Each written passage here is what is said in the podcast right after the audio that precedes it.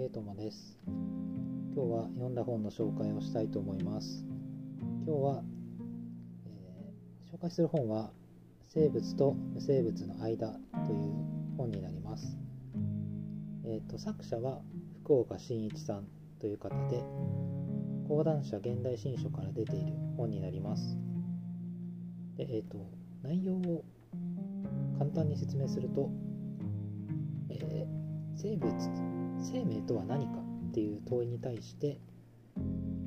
えーと、作者の方がこう自分の考えをエッセイ的な感じでこう述べていっているような本になります。であ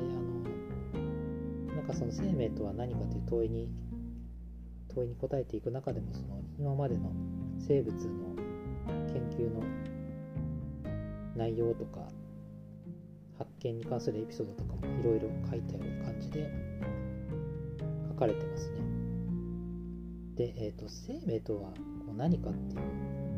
問いなんですけど僕も考えたことなくて言われてみれば何だろうってすごいなんか興味深いなと思いながら読んでたんですけど一応この本の中に書かれている答えをそのまま引用すると生命とはダイナミックイクイブリアムにある流れであるっていうふうに書かれてますね。ダイナミックイクイイクイブリアムってなんか漢字で書くと動的平衡っていう漢字を当てるんですけど生命とは動的平衡にある流れであるっていうふうに書かれてます。でえっと動的平衡ってじゃあ何何ぞやっていう話になるんですけどえっ、ー、となんだろう。僕らの体って、まあ、細胞でできてますけどこの細胞ってなんか常にこう新しいものに古いものがこう新しいものに作り変えられているんですね。なんかその僕らの体ってパッと見だと変わってないように見えるけど体の中ではその細胞レベルではあの常に古いものが新しいものに変わってるっていうこう流れの中にあるようなんです。でこの古いものが新しいものに変わる作り変えられていくっていう流れなんですけどこれってあのなんかその細胞が古くなって作り変えなきゃいけないからこう新しくなってるっていうわけではないみたいなんですね。なんかそのそうではなくて別に古くなって変えなきゃいけないわけじゃないんだけどでもそれにもかかわらず、えっと、新しいものあえて変える必要ないのにあえて壊してまた新しいものに自分から作り変えてるってことを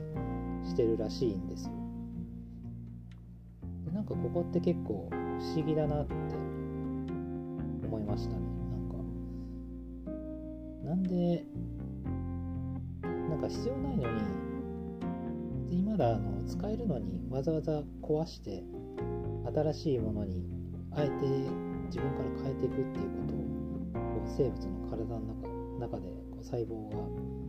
そういう動きをしてるらしいんですけど。なんでこんな動きしてるのかなと不思議でしたね。で、なんかなんというかでも、そう放っておいても勝手に壊れてっちゃうんで、その放っておいて古くなって壊れるっていう前に自分から壊して新しいものに作り変えることでその新鮮な、えーと状態を維持しているっていうようなことをどうもしているようで。なんかこの構造って不思議ですよね。なんか僕らがその頑丈なものを作ろうとする時に考える動きとは全く逆だなって思って。なんか僕らがその壊れにくいものを作ろうとする時ってなるべくこう頑丈な素材とか構造を選んで作ろうとすると思うんですけどそうじゃなくてあえてその別に変える必要ないけど新しく構造を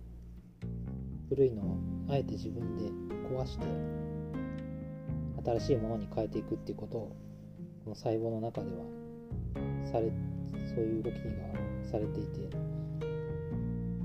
なんか生物の体って面白いですよね。発想が逆というか。でまあそういう内部で激しく動いているにもかかわらず外から見るとこうなんか何も壊れておらず変わっていないような平行状態にある。っていうような風に見えるから見えることからその動的平衡っていう風な言葉が当てられてるのかなって思ったんですけど、まあ、そこがまずなんか自分生物全然まともに勉強したことなくてそういうの全然知らなかったんでそこが読んでてすごくへえって思いましたね。そこは面白かったところです。あとその他にも細胞についてちょっと面白かったエピソードがあって何かっていうとあのなんかなんだった狂牛病かな？なんか特定のタンパク質が体から不足してるとその起こる病気があるんですけどなんかその不足してるその DNA からタンパク質が不足してるとなんかその病気が発動しちゃうんですけどその病気が発動する条件ってそのタンパク質が中途半端に欠けている時だけ発動するらしいんですね。そのタンパク質がちゃんとある場合とかあと全く体からなくなっちゃう場合ってない場合も発動しないんですけどそのタンパク質が中途半端に存在している、まあ、要は途中で一部分だけが欠けている状態で体の中に存在している状態だけ発動してしまうっていうような病気が発動してしまうっていうようなことがあるらしくてここもなんかすごい不思議だなって思いましたね。でなんでその全くない時は発動しないのに中途半端な状態だけある時に発動しちゃうかっていうとなんかその全くないそのタンパク質が全く体の中にない時ってもうその体がこのタンパク質ないっていうのにも気づ気づくらしいんですね。このタンパク質ないからそのない状態でえっと自分の体の構造を作っていくらしいんですよ。そのタンパク質がないものとしてそのない状態に適応したものとして体を作っていくっていうことをするので、まあ、その体が成長した時も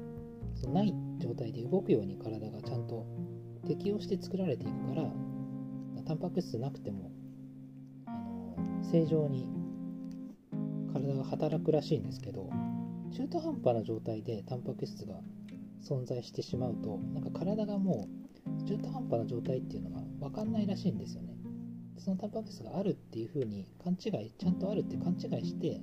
そのある前提で体をこう組んで状態を組んでいってしまうのである程度成長した時にそのその欠けてたタンパク質の部分部分が必要になったっていう時になって初めてあこれ成分ないからこれ以上成長できねえっていうのに状態になっちゃうらしくて。でそこでもうあの欠けた成分がないからあのもうない欠けた成分ないんだけどもうあるものとして前提で作っちゃってるんでもうどうしようもなくってあとはもう体の細胞が壊れていくしかないっていうような状態になっちゃうのでなんか中途半端な状態な時は病気が発病してしまうっていうことになってしまうそうなんです。これもすごい不思議ですよね。中途半端な状態で病気が発動してしまうっていうのは分かるんですけど全くない状態だと発動発病しないっていうのがなんか面白いですよね。うん。なんというかこう物事なす時は完璧にやるか全くやらない方がマシみたいなかそんなところにもちょっと通じ通じるのかなって思ったりしました。であとはですねこの本は結構その学者の研究生活とかもなんかすごい分かるような感じで結構細かく研究生活が分かるような話も書かれていてそこも読んでて面白かったですね。なんかこう学者って自分の好きな研究を結構気ままにやってるようなイメージがあったんですけど実は結構厳しいそんなことなくて厳しい環境に環境でやられているそうでなんかそのまず自分の研究するためのそのお金を得るためにちゃんと自分の研究成果を、まあ、国の機関とかにアピールしてこう予算を獲得しなきゃいけないとかあとはその特定の分野で研究者になりたかったらその分野の権威の権威権威としている教授の下についてこう手取り足取りいろいろ雑用みたいなことをして一生懸命働かなきゃいけなかったりとかあとはやっぱりその競争がすごい激しいらしくてあのなんかその論文で論文ですごい発見をした人って最初にその論文をそのその発見を論文としてあげたからそういうふうに称賛されるんですよね。やっぱりその2番ってちょっとでも遅れるとその栄誉って獲得できないんですよ。同じ発同じすごい発見してたとしても1分でもその論文出すのが遅かったらもうその遅れた方があの2番煎じとしてこう扱われてしまってなんかもう全く何の成果も残せない学者として終わってしまうみたいなちょっと悲しい話もあったりしてそうやってこう有名な研究者の陰に埋もれてた人もたくさんいるっていうようなこともちょっとこの本を読んで分かりましたね。であとはその研究成果の論文の内容とかもあの盗み見とか盗作のようなことも結構問題になってるみたいでちょっと今は分かんないんですけどこの本に書いてある1950年代とかその辺では少なくとも問題になってたらしくてなんかそのノーベル賞があの DNA の二重らせんの構造を発見したワトソンとクリックっていう学者がいるんですけどこの人たちがその DNA の構造を発見したのもなんか自分たちだけであの DNA の二重らせんの構造なんですけどその構造を自分たちだけで思いついたかっていうとそうじゃなかったらしくてなんかその別の研究者の研究成果のレビューをしていたのにしていたんですけどそのレビューの研究の内容を見てその内容を二重二重らせん DNA の二重らせんの構造を思いついたらしくてなんかなんかそういうこれ僕全然知らなくってええー、って思ったんですけどなんかその有名な研究成果の裏って実はそういう結構ドロドロしたこう なんか血生臭い争いが